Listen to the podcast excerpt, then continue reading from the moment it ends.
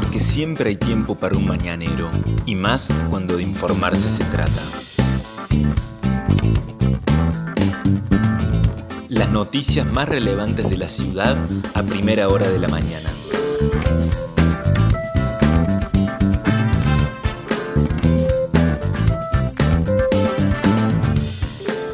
Hola, buenos días Río Cuarto. Soy la periodista Vanessa Lerner y este es El Mañanero, un podcast de otro punto digital en el que de lunes a viernes desde las 8 de la mañana te contamos cuáles son las principales noticias para que lo comiences bien informado. Y esta jornada de jueves 19 de agosto de 2021 comienza con la ciudad con un cielo cubierto. El sol salió a las 7.51 y se pondrá a las 18.52. La temperatura a primera hora de la mañana es de 9 grados 8 décimas con una sensación térmica de 6 grados. La humedad es alta del 92%, la presión es baja, 9,57 decimal 7 hectopascales. Los vientos, los que van a ser protagonistas en la jornada de hoy, están soplando del sudoeste a 33 kilómetros por hora, viento pampero. Visibilidad normal hasta ahora de 15 kilómetros. ¿Qué dice el Servicio Meteorológico Nacional? Que la máxima para hoy podría alcanzar los 20 grados, va a ir disminuyendo en estos días. A partir de hoy, la temperatura máxima después de la jornada de ayer y las de antes de ayer, con mucho calor en nuestra zona y en toda la región. ¿no? Para hoy está previsto además mucho viento proveniente del sur, con ráfagas que podrían alcanzar los 59 kilómetros en la hora. Para lo que corresponde al pronóstico extendido, según el Servicio Meteorológico Nacional, el viernes, mañana, la mínima sería de 8 grados con una máxima de 19 grados y un cielo mayormente nublado. Para el día sábado, ¿qué va a pasar el fin de semana? 8 grados la mínima, 20 grados la máxima, un cielo también mayormente nublado. Y el domingo, 6 la mínima, 19 la máxima, con un cielo parcialmente nublado. El domingo saldría un poco más el sol. Esto es lo que indica entonces el pronóstico extendido del Servicio Meteorológico Nacional. Estas son las principales noticias del día. Ayer nuevamente se confirmaron muchos casos nuevos de COVID-19, tanto en la provincia como en la ciudad. Córdoba sigue teniendo uno de los registros más altos de todo el país, puesto que ayer se confirmaron 1.961 nuevos casos y el total ya está en 495.336 personas, casi 500.000 cordobeses que dieron positivo para COVID desde el inicio de la pandemia. Además, ayer se notificaron 21 fallecimientos de 10 hombres y 11 mujeres en todo el territorio provincial. El total es de 6.421 personas que han muerto de coronavirus. Las camas UTI están ocupadas al 27% de su capacidad total. ¿Qué pasa con la ciudad de Río Cuarto? Ayer se informaron 85 casos nuevos en la ciudad de Río Cuarto. El total es de 24.913 casos hasta el momento. Y ayer se notificaron dos fallecimientos de dos mujeres de 77 y 86 años de edad.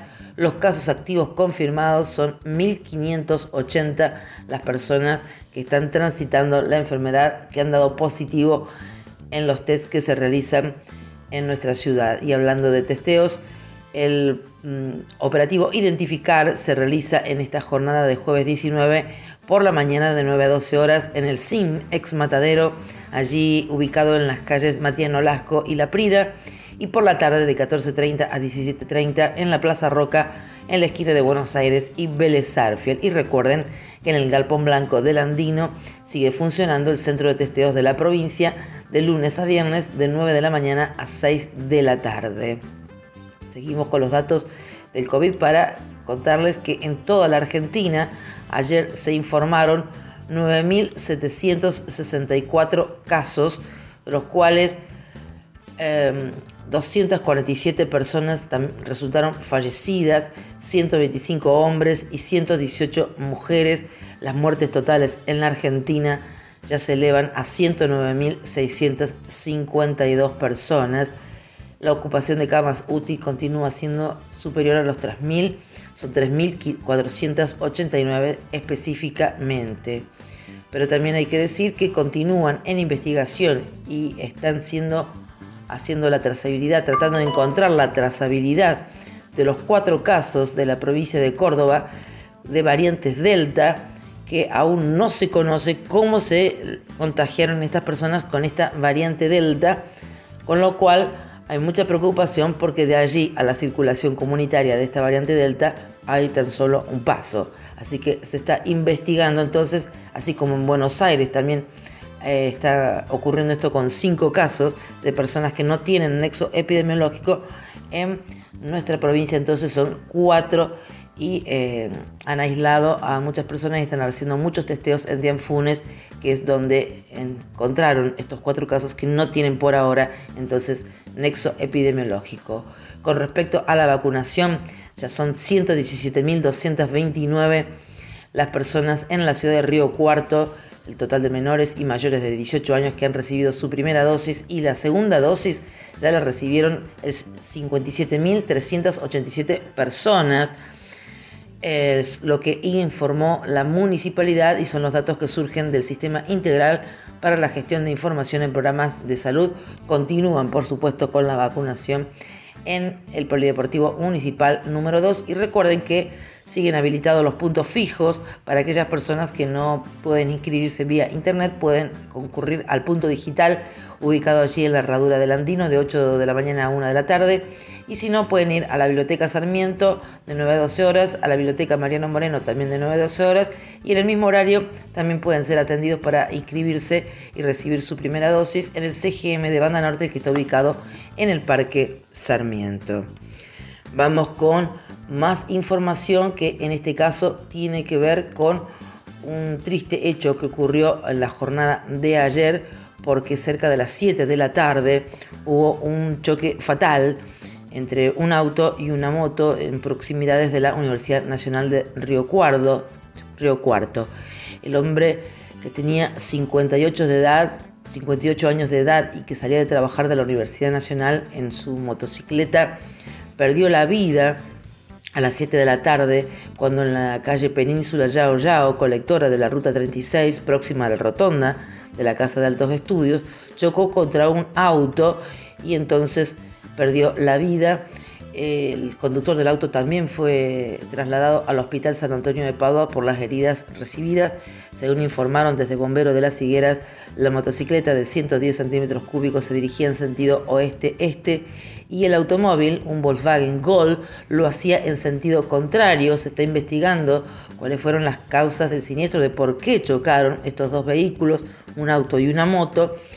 Según testimonios que informa el sitio Somos Río Cuarto, el vehículo de mayor porte, o sea, el auto, fue el que cambió de carril y terminó impactando contra la motocicleta. Es lo que informaban anoche medios periodísticos de la vecina localidad de Las Higueras, con lo cual había mucha consternación además por la muerte de este trabajador que salía de la universidad 58 años y perdió la vida entonces tras chocar contra un automóvil en la colectora que hay allí en la, eh, cerca de la Universidad Nacional de Río Cuarto.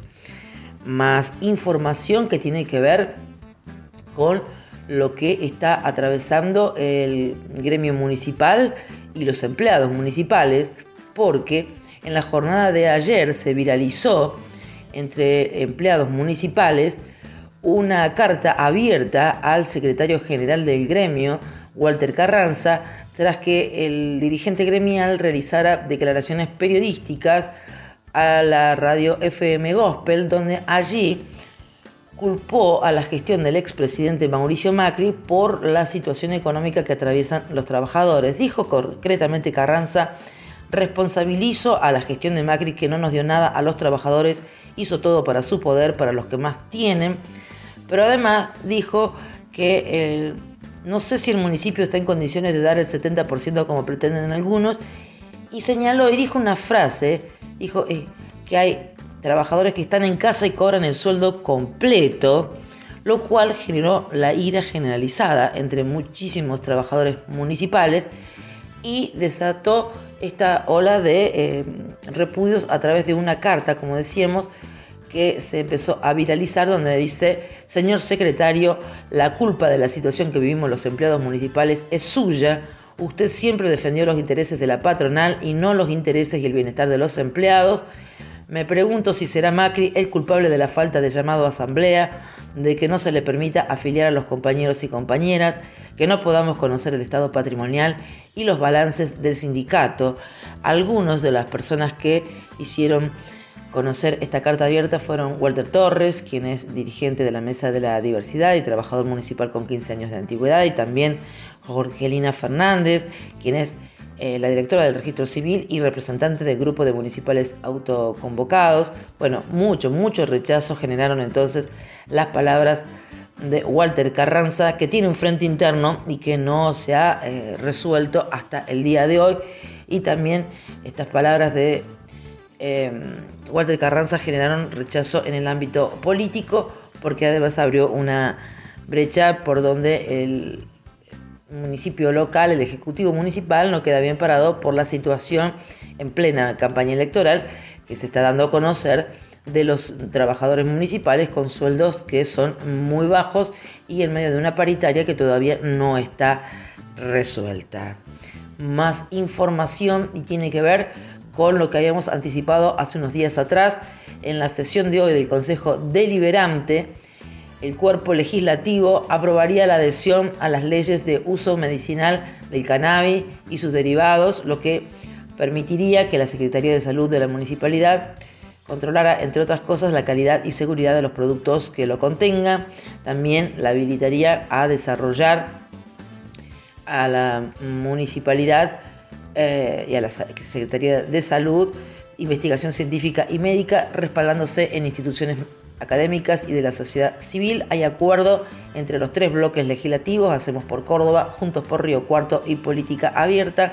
Hoy entonces se trataría este proyecto en el recinto y eh, es altamente probable que finalmente sea aprobado en esta jornada de hoy. Entonces, la adhesión a las leyes que ya regulan el uso del cannabis medicinal. Estas fueron las principales noticias que tenés que saber para comenzar el día. Escuchanos todas las mañanas de lunes a viernes ingresando a nuestra web. El Mañanero es un podcast con producción técnica de Alejandro Floriani y la producción periodística del equipo de Otro Punto Digital. Mi nombre es Vanessa Lerner. Nos encontramos mañana.